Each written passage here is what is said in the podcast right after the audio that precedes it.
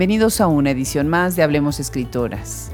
Hoy conversamos con Orfa Alarcón. Yo soy Adriana Pacheco.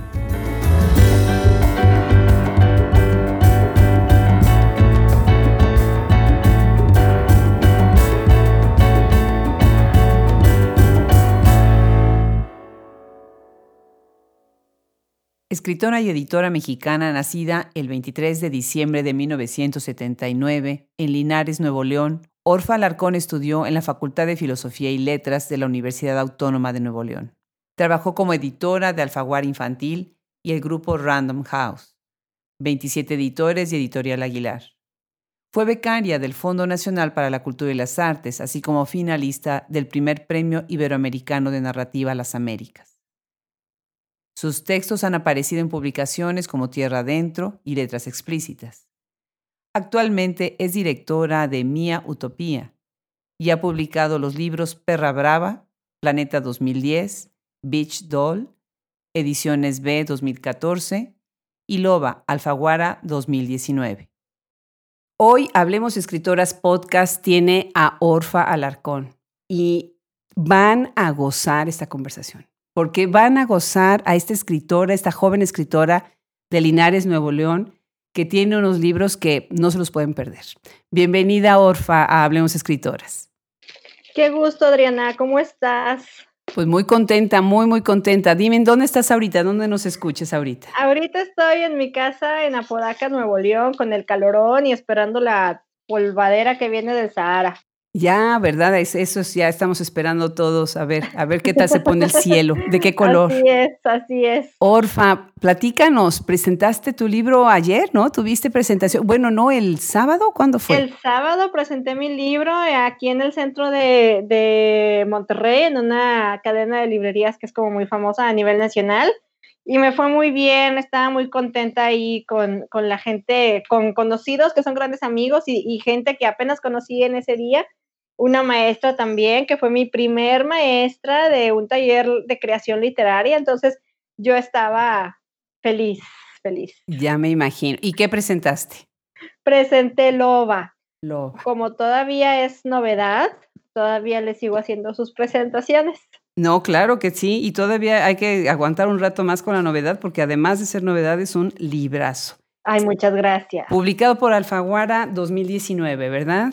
Así es, es de marzo este libro. No, pues les tengo que decir a los que nos escuchan que yo me pegué al libro. O sea, lo agarré en la mañana y en la noche ya lo estoy acabando. O sea. ¡Ay, qué bárbara! Buenísimo, buenísimo. Y el de, el de Perra Brava, bueno, pues ni se diga también. Todo, todo, todo. bueno, platícanos, Orfa. ¿Qué significa para ti escribir? ¿Cómo, empiezas a escribir y, y por qué escribes? Yo creo que em, la escritura tiene para mí eh, la función de cumplir una necesidad de comunicación.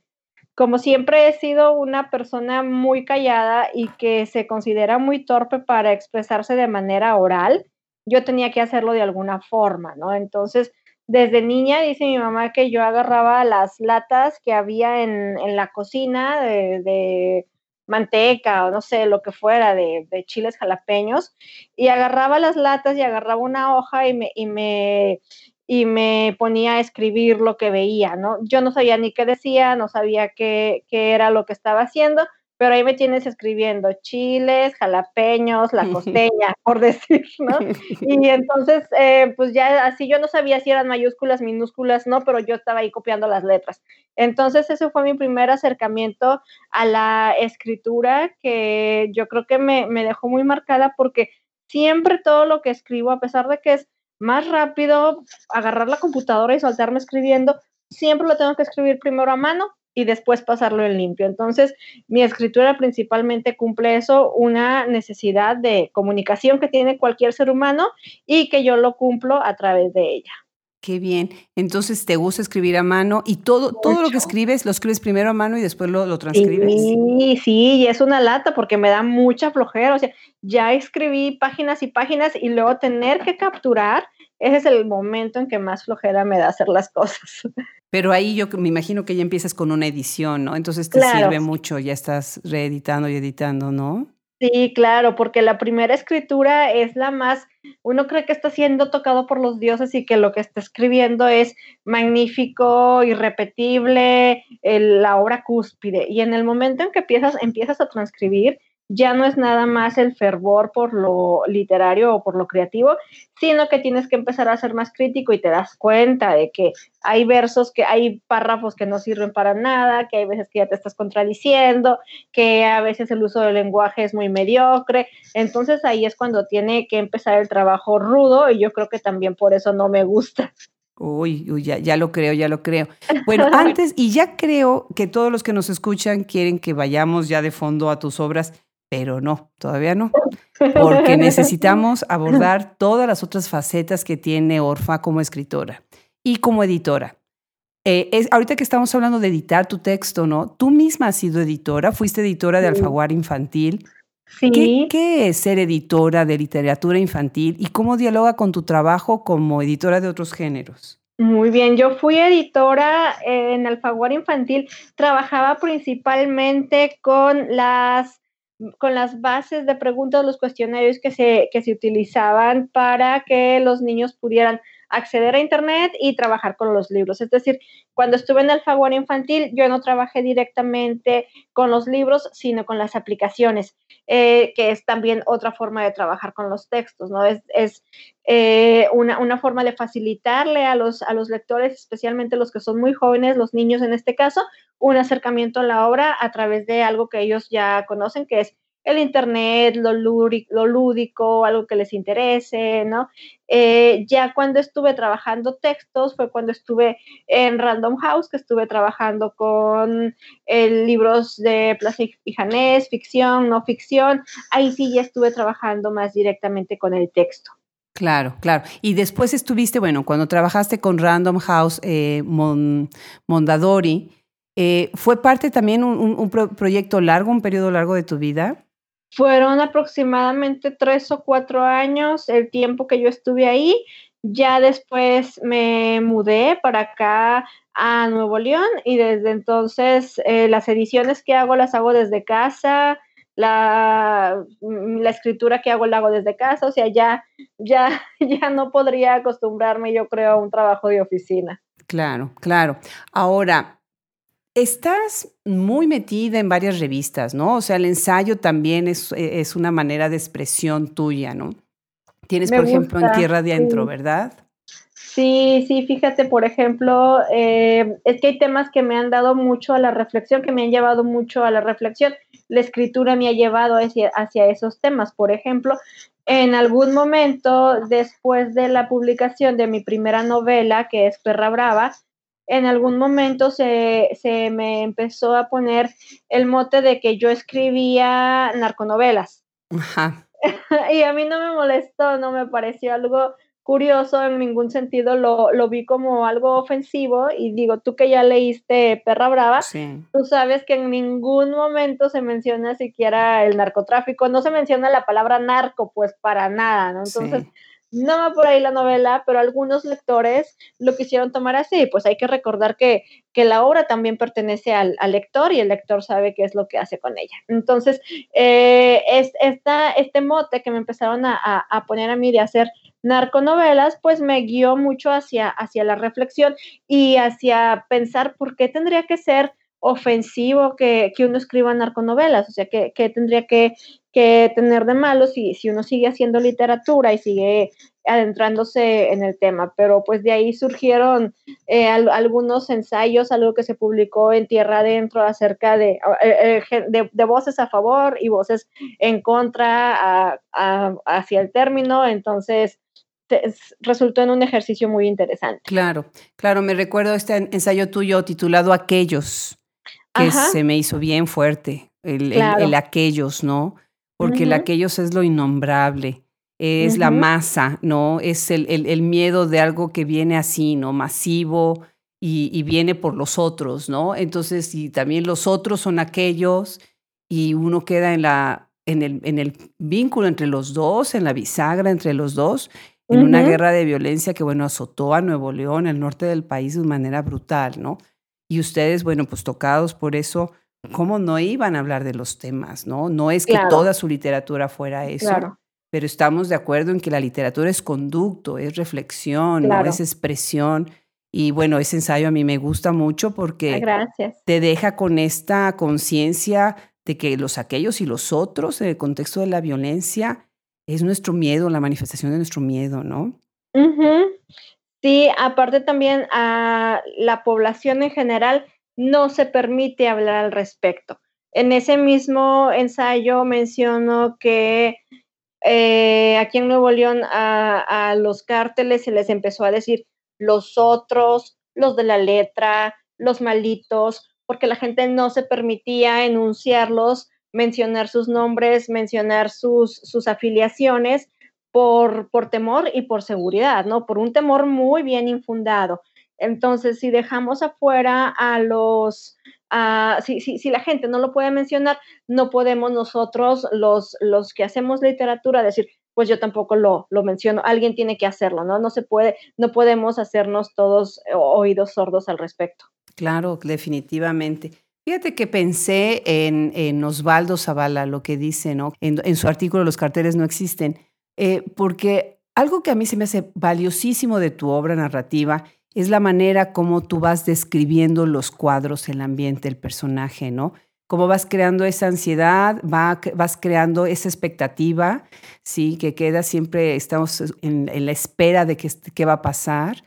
Pero el detalle, el detalle exacto de cómo estaba el cuarto y cómo está ella vestida y cómo se relaciona con los otros y cómo se ve, ¿no? Y Osvaldo Zavala dice, ¿no? Conocemos demasiado bien la vida y muerte de los narcos, porque durante décadas hemos sido habituados a ese sistema de representación oficial que contradictoriamente dice conocer los organismos íntimos de los carteles, claro. pero se declara incompetente para detenerlos. Qué fuerte, ¿no? Sí, claro. Orfa, ¿cómo, ¿cómo es que tú construyes todo esta, este ambiente y estos personajes en tus obras? Sí, fíjate que ahí yo creo que hago un poco de trampa. Más que dedicarme fijamente y minuciosamente a describir todos y cada uno de los elementos, lo que hago es describir aquellos que están sobresaliendo, ¿no? Por ejemplo, si es una habitación normal, entonces eh, refiero que el protagonista o quien estaba ahí parado llevaba zapatos rojos, ¿no? Lo que nos, lo que rompe con la regularidad del espacio y con dos o tres elementos que reflejo en la obra, ya creo la sensación de que, de que estoy describiendo todo, ¿no? Por eso te digo, soy un poco tramposa, no soy, no soy tan meticulosa en ese sentido de decir, la puerta era blanca, estaba cerrada, tenía una chapa plateada, no, sino las cosas que podemos dar por sentado y por hecho y que ahí están y que son normales, así las dejo. Lo que, lo que, en lo que sí me tardo explicando es en dar los detalles que están rompiendo con esa regularidad para decirnos, ah, en esa habitación hacía calor, había un arco, qué es lo que es distinto a una habitación en ese momento que, lo hace distinta de una habitación común, ¿no? Claro, claro. ¿Por qué no leemos un fragmento de Loba? Lo que tú quieras eh, leernos. Eh, repito, es Alfaguara 2010, 2019. Y bueno, excelente novela, una, una portada además fuerte que, que, te mira. La portada te mira y tú miras a ella. no hay forma de esquivar esa mirada. Pues mira, lo que les voy a leer es el capítulo 42. Es muy chiquito, son dos páginas. Y eh, hay dos voces que construyen esta novela. Una de esas voces es la voz de la protagonista, que es Lucy, quien está contando su historia. Lucy es la hija del gobernador y no sabe realmente la historia de su familia, de su propia familia, ella no la conoce, pero a la par que va descubriendo la historia de su familia, nos la va contando a nosotros como lectores.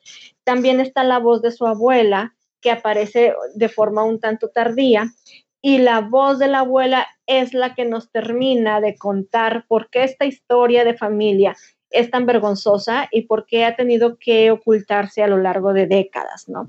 Entonces, este es el capítulo 42, son dos páginas que narra la abuela y dice. Excelente.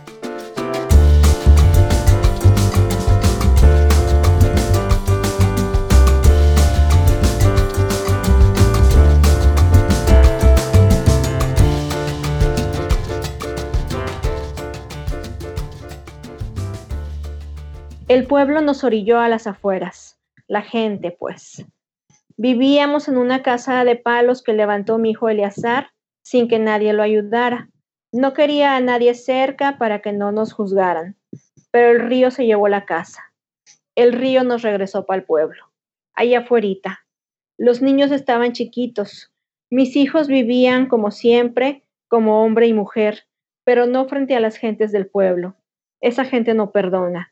Aunque la ofensa no haya sido contra ellos, no perdona. Mi hija Tina tenía como ocho años. Los niños, los de mi hijo Eleazar, estaban chiquitos. Tenían tres o cuatro y la gente ya les decía cosas. Que si se iban a casar, que eran del diablo, que eran malos. No dejaban que jugaran con los otros niños. Eso fue lo que no soportó mi hija la grande, que se metieran con sus hijos, que dijeran que eran niños malos, sucios, que se aparecían en la noche en las casas, que había que tenerles miedo. No teníamos para dónde irnos. El día que le aventaron una piedra a la niña, a la chiquilla, Astrid se lanzó contra el huerco que lo había hecho. Si no interviene tu papá, lo mata. No medía que eran fuerzas distintas, que con los niños uno no se pone. No pensó, casi lo mata. Ya sabrás, nos odiaron más. Pero Astrid supo ganarse a los hombres. Era coqueta, los envolvía. Eliazar no dijo nada. Sabía que ella nos estaba salvando de que nos corrieran o le hicieran algo a los niños. Eleazar no decía nada cada que un pelado se le acercaba a su mujer. Apretaba los puños y aguantaba. Se hizo buen cazador. Allá se come mucho el venado, acá no hay de eso. Se juntaba con los hombres. Ya hasta lo querían, lo respetaban, como si ya se les hubiera olvidado que él era el papá de los niños malditos, el que los había parido junto con su hermana. Mi hijo no tenía ni veinte y ya se veía como un hombre entero. Ya tenía dos hijos y respondía por una familia completa. No había quien se atreviera a ofenderlo ni a burlarse de él por sus amores con su hermana. Y a Astrid le empezó a gustar eso, jugar, ganarse a los hombres del pueblo, venderles amores. Y Eliazar no quería, pero la dejaba. Yo creo que ya quería olvidarse de ella, cada vez venía menos a la casa. Tal vez ya quería casarse con cualquier otra, salirse de los suyos, olvidarse de que es un lobo. No sé qué tenía en la cabeza. Dicen que mucho amor se convierte en mucho odio. Yo le decía a mi hija, ya no juegues, ya no lo provoques, sosiégate. Pero era como si le dijera lo contrario, como si le buscara más hombres. Así son mis hijos, los tres, más los dos mayores. No hay quien les diga qué hacer. No hay palabra ni ley que acepten, sino, ¿cómo es que mis hijos mayores, desde niños, ya eran amantes? Sí, qué fuerte este capítulo, porque te da aquí la llave, ¿no? De, muchas cosas que van a pasar, esta cuestión del incesto, ¿no? Y la, la, relación, el papel que toma cada uno de ellos, ella, eh, pues abierta a relaciones múltiples en su, en su comunidad y él tolerando, tolerando, ¿no? Muy interesante. Platícanos, platícanos de, de, Loba, que, no, que es tu libro más reciente y después iremos hacia atrás con, con los otros. Pues Loba es una novela que tardé muchos años en escribir. Empecé a escribirla incluso antes de publicar Perra Brava, antes de empezar a escribir Perra Brava, que Perra Brava fue mi primera novela que se publicó en el 2010. Sí, en el 2010. Entonces, Loba la estaba escribiendo yo desde antes. Era un cuento que iba a tratar de una chica que en algún momento se enteraba de que su madre estaba viva, una chica a la que le habían hecho creer toda su vida que era huérfana. Entonces ella descubre este hecho y empieza a buscar a la madre y, hay ahí como una fijación hacia la madre y también de la madre hacia ella. Pero esto que inicialmente iba a ser un cuento empezó a aumentar de tamaño porque se le agregaban más historias, empezaba la historia de la madre, la historia del padre, la historia de la protagonista y que siempre sí tenía hermanos. Entonces empezó a crecer y crecer y crecer como un cuento ya no iba a funcionar. Y fue así como se convirtió en una novela de trescientas y tantas páginas, pero pues ya quedó. No, exactamente, déjame decirles, son 300... 330. Exactamente, 330 30 páginas, ¿no? Genial, genial. El silencio me parece que es un personaje importantísimo en la novela. Toma una, un lugar muy especial en la vida de la protagonista que entra y sale de estos silencios por varios motivos. Platícanos, ¿qué es el silencio ahí? ¿Cómo lo estás manejando y qué significa para ti? El silencio puede tener dos funciones en la vida de Lucy. Bueno, recordando que, que Lucy es la protagonista, es la hija del gobernador, que no solamente es el gobernador, sino que tiene una doble vida, dirige gran parte de la delincuencia de este país entonces, obviamente, Lucy no es un ser inocente, ¿no? Es una chica que pues tiene acceso a cuanta riqueza quiera, a cuantos hombres se le antojen y puede hacer entrar y salir del país como se le venga en gana, pero también tiene, tiene una impunidad y responsabilidades muy grandes y tiene que ser, tiene que reflejar y, y, tener obediencia hacia su padre. Entonces, a pesar de tener toda la vida que ella lleva, no es precisamente una vida que ella pueda ir eligiendo, no puede decir, pues hoy voy a estar en Australia y el otro día me voy a, Tumbuktu, sino que tiene que estar también siguiendo la voluntad del padre, que es estricto, férreo eh, y, corrupto, ¿no? Entonces, este silencio tiene dos, dos, dos funciones en la vida de Lucy. Uno de estos es la purificación, por ejemplo, en el momento en que Lucy eh, pierde a su primer novio que ella amaba con todo el corazón, el primer amor de su vida, y que es el mismo padre quien mata a este novio porque, porque el novio pues comete un, delito terrible, ¿verdad? No les voy a contar qué, pasa ahí. el, novio comete un, delito imperdonable. Entonces, en ese momento, por, por instinto, el, el, padre de Lucy lo, lo mata y es la primera vez en la que Lucy pierde el habla. Y entonces este silencio en ese momento cumple el papel de la purificación porque Lucy no es un ser inocente, como había repetido hace rato. Es una chica que desde los cinco años ya sabe disparar una Glock, que ha visto que matan gente a diestra y siniestra.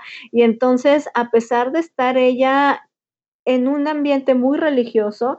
Eh, para ello, eh, eh, ella fue entrenada así por su abuela, que es una católica muy devota y del otro lado por su tía que es súper eh, evangélica. Entonces, no importa cuánta religión haya en su vida, no hay para ella como una, una purificación o un escape más que a través de este silencio.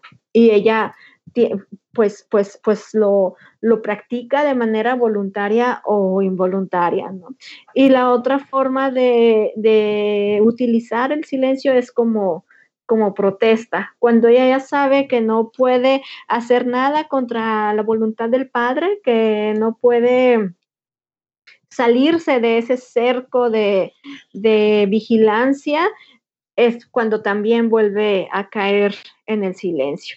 Entonces, después descubrimos a lo largo de la novela que no es el único personaje que, padece esto, ¿no? Ya después se verá más adelante. Claro, y déjame leer lo que pones en lo que está en la página 108, ¿no? Dice, y a los 15, después de más de un año sin hablar, lo primero que dije fue, papá, lo mataste. Mi hija, no es pecado matar de un tiro. Le contesta el papá, ¿no? Sí. Y es, sí, La, relación entre ellos dos es, es muy intensa, es eh, muy violenta, pero de esta violencia pasiva, ¿no? Muy manipuladora que te hace pensar que a veces es una violencia que, que es todavía más fuerte que, que, la violencia física, ¿no? Claro, guardando las distancias y todo, ¿no? Otro personaje interesante es la locura, personificada a través, y, y, a, través de la abuela, pero la misma abuela es un personaje muy importante en la novela, ¿no? Pero esta locura que primero es juvenil, porque esta eh, abuela cuando era joven tenía su propia cabeza, ¿no? Y después es la, es la locura senil. Se me hace muy interesante cómo se está intercalando en el texto a partir de fragmentos que ocupan un solo capítulo, ¿sí? Como si fueran voces, aisladas, como la voz de la conciencia que viene precisamente de la locura a la razón, ¿no? Sí, la abuela, fíjate, cumple un papel muy importante. Al principio parece que estorba, que ahí está, que no sirve para nada, que la quitan de un lugar para ponerla en otro porque nada más está ahí, no deja pasar. Pero avanzando los capítulos, vamos descubriendo que esa abuela es vital para el desarrollo de las situaciones, ¿no? Es una abuela que durante muchos años, durante dos generaciones, ha estado guardando secretos porque ella en su formación muy católica se avergüenza de esos secretos, ¿no? Del, incesto que ya habíamos mencionado, de la prostitución de su hija, etcétera. Se avergüenza de esos secretos y obviamente una, una mente que está tan cargada no puede convertirse ni avanzar siendo una mente sana. Y aparte, si le sumamos a esto la edad, pues llega un momento en que la abuela, como si fuera una olla express, explota y empieza a contar todo, todo así, de que mis hijos se acostaban y hacían esto y hacían lo otro y mataban y todo lo empieza a contar la abuela, eh, porque pues ya no puede más, ¿no? Tiene que descansar su, su cabecita. Y, es, y, el, y, lo terrible de que empiece a contar estos secretos es que los empieza a escuchar alguien que no debía escucharlos. Sí, brutal. Así es como termina la situación en una tragedia terrible. Sí, sí, sí. Y además, bueno, el hecho de las lealtades y los secretos eh, se, se, se, enloquecen todos los personajes, porque la falta de estas lealtades y en las esperanzas de tener siempre hombres, eh, especialmente Lucy, ¿no? Que la protegieran o que la ayudaran, pues viene otra vez otro, otro, otro desengaño más, ¿no? que tenemos que dejar ahí muy abierto porque tienen que leer el libro, de verdad tienen que leer el libro. Me, parece interesante la manera como se relacionan tus personajes femeninos y masculinos entre, entre perra brava y loba. A pesar de que son novelas diferentes, historias diferentes, ¿no? Se me hace muy interesante que ahorita platicáramos un poquito precisamente sobre el desarrollo de los personajes masculinos y femeninos. Y si me permites, pues eh, leamos un fragmento de Perra Brava para a partir de ahí empezar a, este, a eh, eh, ponerlos en diálogo, si te parece. Claro que sí.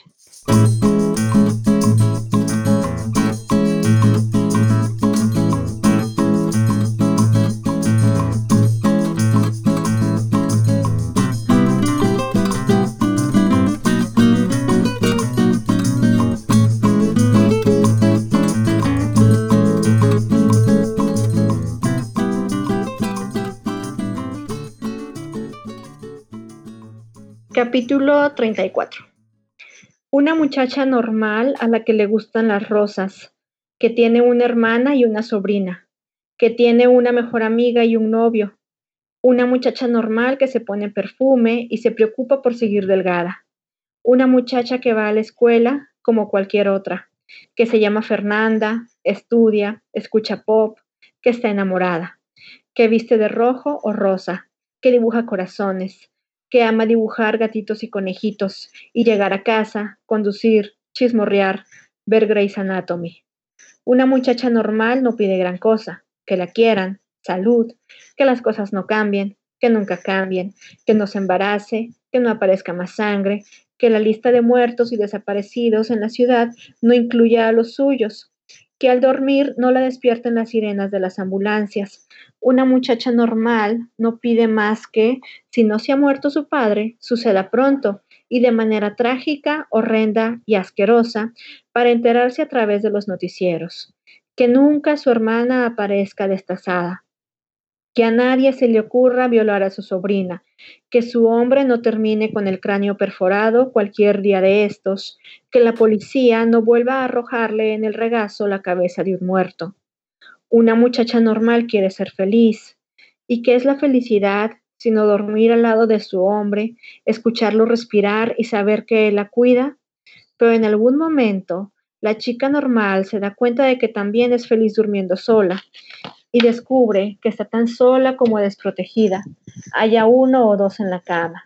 Entonces la chica normal cuestiona y sabe que, por Dios, nunca estará satisfecha con las pequeñas cosas, con la salud, con la abundancia. Sabe que nunca estará contenta con la perpetuidad ni con las búsquedas. Una chica normal sabe que la felicidad no se obtiene con nada. Entonces entiende. Increíble, porque además Fernanda Salas es todo menos una chica normal. Exactamente. En los parámetros que, amplísimos o, reducidos, ¿no? Así es. Muy interesante. Perra Loba es un libro que también se lo van a devorar y al final que Loba llegas al final de los libros y dices tú, ¿cómo, eres tú? ¿Cómo? ¿Cómo, cómo, surge este, cómo surge Perra Brava? Perra Brava surgió aproximadamente en el 2007 porque fue cuando eh, empezó la ola de violencia aquí en Monterrey, Nuevo León, y que fue algo muy impresionante para, para los habitantes de este estado, para los habitantes de, de, Monterrey y su área metropolitana, porque antes de eso pues éramos un tanto pueblerinos, por decirlo así, eh, no, solo, no solo en Monterrey, sino también en los municipios alrededor. Por ejemplo, yo recuerdo que todavía cuando era niña y vivía en Linares, podíamos, si hacía muchísimo calor, vivir, dormir eh, tranquilamente con las puertas de las casas abiertas, o sea, sin ningún problema, sin que pasara absolutamente nada. Entonces llega este momento en que esa paz no existe más y, es, eh, eh, se, fragmenta como el estado, el, un, momento de, de, vida al que todos recordamos con añoranza y es así como empiezo a escribir perra brava, ¿no? Cuando, cuando no, no, no, no sé qué otra cosa hacer ante esa violencia, más que reflejar mi, mi propia susceptibilidad al respecto, y es cuando empiezo a escribir esta novela. Importante, importante. Algo que yo repito y repito es, nuestras autoridades tienen que leer ficción, tienen que leerlas a ustedes, tienen que leer a las poetas, a las dramaturgas, y a los dramaturgos y a los poetas y a los novelistas, narradores, porque ustedes dan una radiografía de las problemáticas y de la sociedad que no va a salir en ningún periódico. Así es, fíjate, precisamente hace unos días en un club de lectura leyeron Loba, me invitaron unas, unas señoras muy amables, entonces estaba platicando con ellas y me decía, oye Orfa, es que no inventes, o sea, ¿no te da miedo haber escrito Loba que la vaya a leer el gobernador, no tienes miedo de lo que te pueda pasar. y yo me reí así de, ay, el gobernador ni lee, o sea, no está enterado de que estoy hablando de un gobernador de Nuevo León, no, no, no pasa nada, pues no. Es lo que queremos es eso, invitarlos a que lean. Sí. A que lean y vean las cosas que ellos no pueden ver porque hay un aparato enorme que los rodea y que no, no les permite, ¿no? Así Pero a ver, algo interesante, muy, muy interesante, es los dos personajes, Lucy y Fernanda, son muy diferentes, ¿sí? Sin embargo, los dos tienen relaciones codependientes con los personajes masculinos. Así es. Y tienen una relación con ellas mismas de autodegradación que parece ser como una especie de autocastigo, o un poco también el, castigar a la sociedad a través de castigarse a ellas. No sé, esta lectura es fuerte, ¿no? Sí, y ese autocastigo lo veo principalmente en Lucy de Loba, que se somete a muchas cosas que no necesita someterse, pero su misma formación tan religiosa, tan cristiana, tanto del lado evangélico como del lado católico, lo, la, la llevan a autoflagelarse y a castigarse, por decirlo así, ¿no? Muy interesante que lo digas porque eh, mi disertación doctoral es precisamente en cómo está, en vez de tener un ángel del hogar que es eh, virtuoso y puro, mi teoría es que se tiene un ángel viril en la sociedad mexicana que está educado a través de los discursos principalmente católicos, extremadamente conservadores, en donde nos enseñan como mujeres a que uno puede aguantar todo. Todo, el sufrimiento es parte de ganar al cielo y pues así se viene todo la, la, la, cuestión de violencia doméstica y demás, en donde las mismas mujeres a veces se vuelven codependientes de, quienes las maltratan, ¿no? Claro, porque supuestamente hay que soportar cualquier tipo de relación, grito, abuso, porque afuera es peligroso, ¿no? Y no se mide que a veces el infierno está adentro. Claro, definitivamente.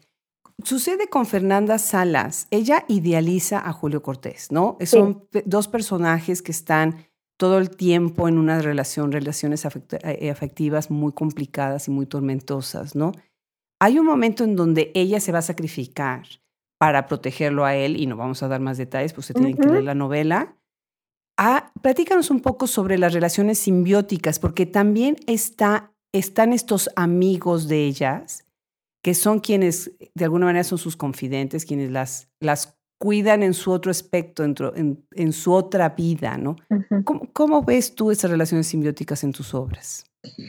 Eh, pues son, son relaciones que al final terminan mal, ¿no? Por ejemplo, eh, Fernanda con su mejor amigo que es, que es Dante, y al cual Fernanda termina traicionando y dejando de lado.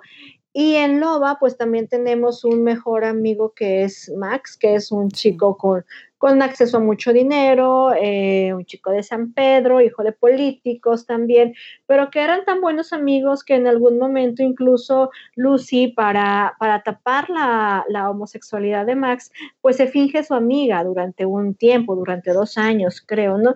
Y después de esto es, es él quien la traiciona a ella, por lo mismo, por, por la lucha de, de poderes. Claro, interesante.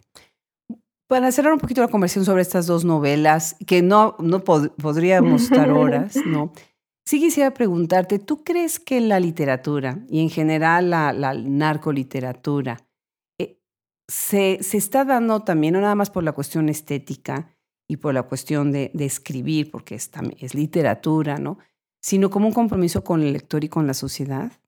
Sí, y fíjate que este compromiso ni siquiera es consciente, ¿no? Bueno, al menos en mi caso, yo no digo, le debo mucho a mi sociedad, le debo mucho a mi país y entonces voy a escribir eh, para reflejar este mundo tan terrible en el que estamos. No, lo reflejo y después me doy cuenta de que pues son necesarios estos reflejos, no solamente los de mi obra, sino de tantos escritores, especialmente del norte del país, que están dejando constancia de lo que es esta violencia, ¿no? Interesante. Bueno, pues ahora otro libro, Beach Doll, publicado por Ediciones B 2014. ¿Qué libro? Platícanos sobre este libro. ¿Cuál ha sido la respuesta del público, verdad? ¿De qué público? Sí, fíjate que sí he tenido buena respuesta del público. Eh, no tanta respuesta como con Perra Brava. Yo recuerdo que con Perra Brava me escribían muchas jovencitas de 14, 15 años y me decían que querían que les pasara el contacto de Julio Cortés. Estamos hablando de que Julio Cortés es el protagonista de Perra Brava y es un sicario, ¿no? Entonces las, las chavitas me decían, es que quiero el contacto de Julio Cortés y yo así de muchachita, o sea, primero es un personaje ficticio y segundo, estás hablando de un sicario, o sea, chava, estás mal, chava, mira, date cuenta. Y, y, yo, por, por ese mismo, como, por, por, por, también expiar mis culpas, yo creo, como, como Lucy, quise escribir algo que sí fuera para, para la edad de, de, ellas, ¿no? Ya después de escribir Perra Brava y con, con tan abrumada, me sentía que quise escribir algo divertido, algo para chavitos, que no fuera algo eh, sonso, que, sino que también los dejara pensando. Y escribí Beach Doll, donde también tenemos temas muy fuertes, ¿no? El abandono de la madre, tenemos eh, un, un, intento de secuestro, el tema de la trata, tenemos temas fuertes a los que desafortunadamente también están expuestos los jóvenes, ¿no?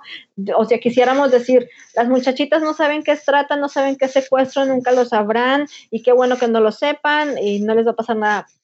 Desafortunadamente no, tienen que saberlo, tienen que protegerse y desafortunadamente sí están muy expuestas, ¿no? Entonces, lo que hice con Beach Doll fue hacer eh, la novela donde la protagonista es una niña de secundaria divertirme mucho, tratar temas serios y ver qué pasaba.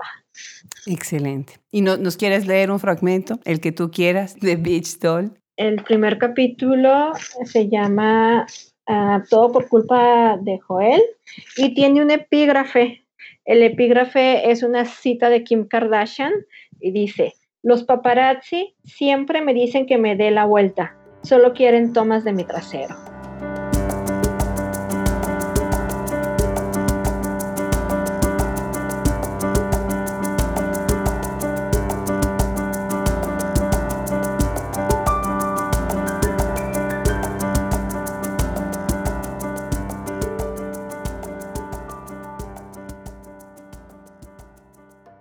La primera vez que me dijeron nalgona, deseé que en ese instante una rebanadora de jamón me dejara totalmente plana por detrás.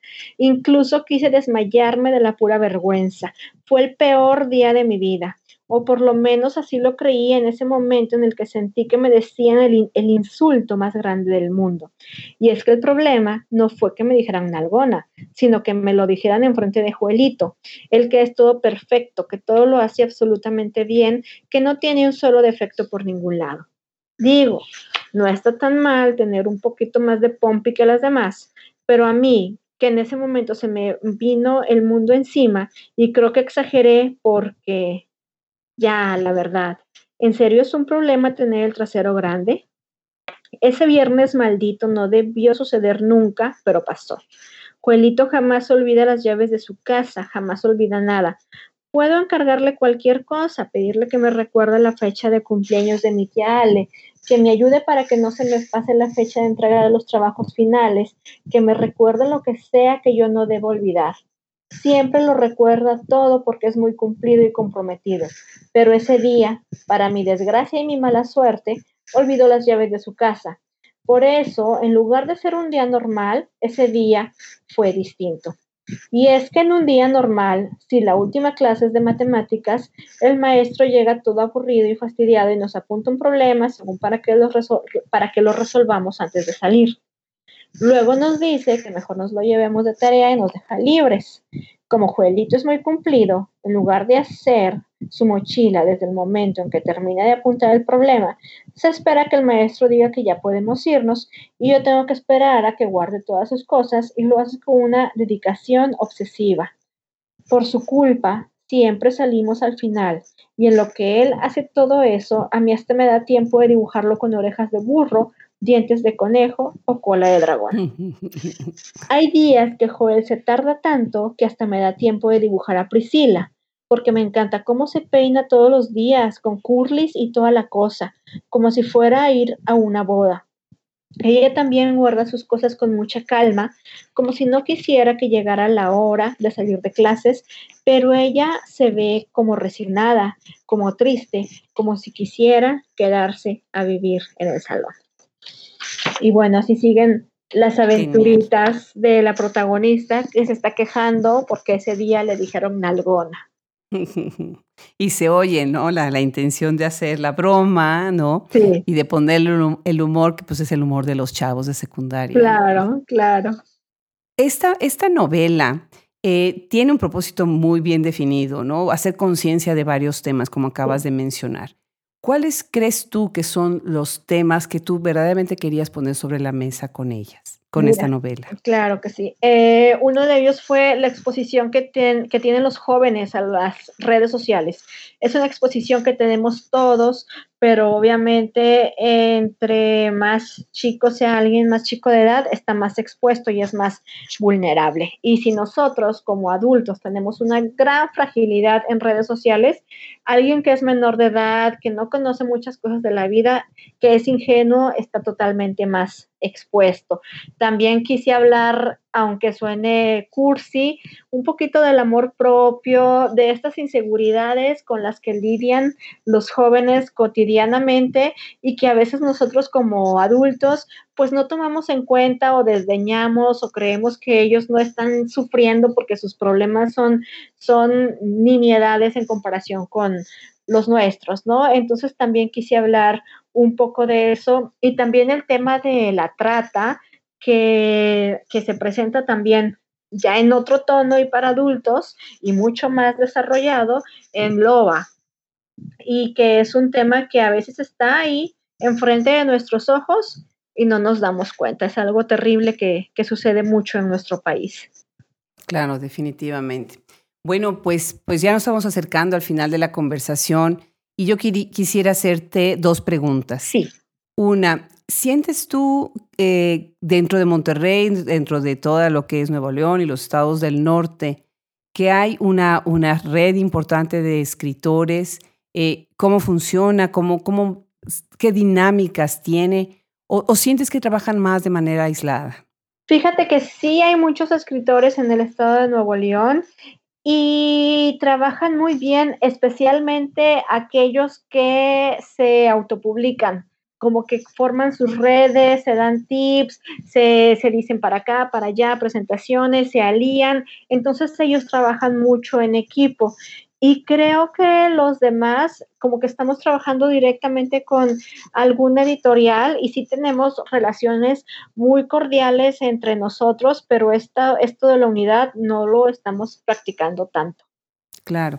Y por último, ¿en qué, en qué estás trabajando ahora? ¿Cuál es tu próximo proyecto? Actualmente estoy trabajando en novela, tengo eh, la beca del Sistema Nacional de Creadores de Arte y estoy haciendo una, una, novela. Ahorita, bueno, creo que el tema de la maternidad es un tema muy recurrente en mis tres novelas. Hasta ahorita estoy viendo que en Beach Doll también no había caído en la cuenta de eso. Y eh, estoy trabajando en una novela eh, donde ya no se trata de una chica abandonada por su madre, sino que en esta ocasión es una madre que abandona al hijo, ¿no? Tiene un bebé, no lo quiere ver, le da asco, no puede con eso y lo deja ahí abandonado. Entonces creo que el tema de, de, la, de la mala maternidad es un tema muy recurrente en mi obra y por lo menos en la siguiente novela así va a seguir. Orfa, no sabes de verdad el gusto que me dio leer tus obras.